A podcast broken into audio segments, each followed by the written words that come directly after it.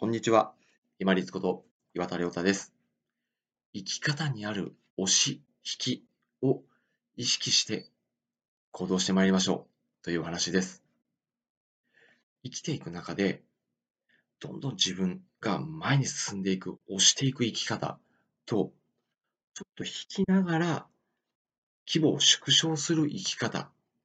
これを組み合わせる生き方っていうのが、実はもう可能になってきてるんじゃないかなと思っています。戦後、日本はどんどん拡大の方向を突っ走ってきましたね。急成長、拡大、利潤、そういうのがもう当たり前としてですね、一般の企業を含め、どんどん成長していきました。それに伴って、ある程度頭打ちになった今、2022年、給料は全く日本、20年間上がっていないっていうのがもう分かってきています。その代わり、安定した雇用で守られている。このような状況の中で、まだ戦後から復興してきた時のような、押していく生き方っていうのがしかないっていうのが、ひょっとしたら皆さんの頭の中にこびりついてるんじゃないかなと思っています。そういう時は一回引いてみたり、規模を縮小してみたりする生き方、これも選択肢として組み合わせながら生きていきましょうよ。今、よく巷でお話を聞くファイヤーですね。要は経済的にもう独立をして、そしてもうすぐ引退をしてしまうという生き方ですね。この生き方、要は若い時にしっかり稼ぐ、押す生き方をして、そしてもうすぐ引く、規模を引く自分の生き方として生活する、規模を縮小して、そして引く生き方ですよね。学生であれば就職活動時期っていうのは押す生き方、規模を拡大する時の生き方です。どんどん数を打って就職活動していきます。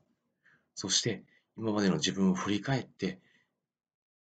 あんまり自己アピール、自己 PR が下手な人でも、そういう自分を表現する方法っていうのを学ぶ、押す生き方っていうのをしなくちゃいけない、少し大変な時期になるかもしれません。学生の時の受験の時も押す生き方ですよね。そして見事合格したら、今度は例えば少し引いてみる。自分のことを顧みたり、周りとのコミュニケーション、うまくいってるかどうかって協調性を少し考えて、引いて考えてみる。生きる上では、ただ押すばっかり、増やすばっかり、広げるばっかりではなくって、引いてみてみる。そして規模を縮小してみる生き方というのも、ぜひ選択肢として加えていただければと思います。SDGs が騒がれている中、2022年6月に入ろうとしてます。もう小麦がひょっとしたらもう高級食材になる可能性というのが非常に高くなってきました。それに伴う畜産の飼料も高騰していって、生のお肉というのももうかなり高級品になってしまう可能性もあるかもしれません。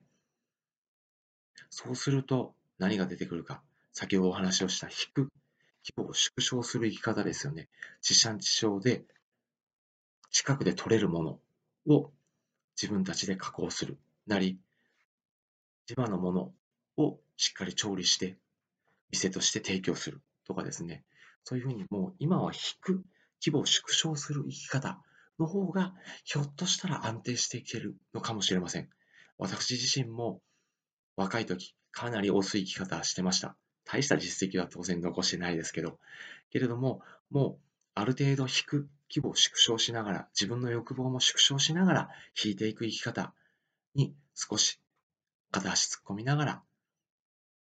安定した生き方、どういうふうに快活な生き方でできるか模索しています。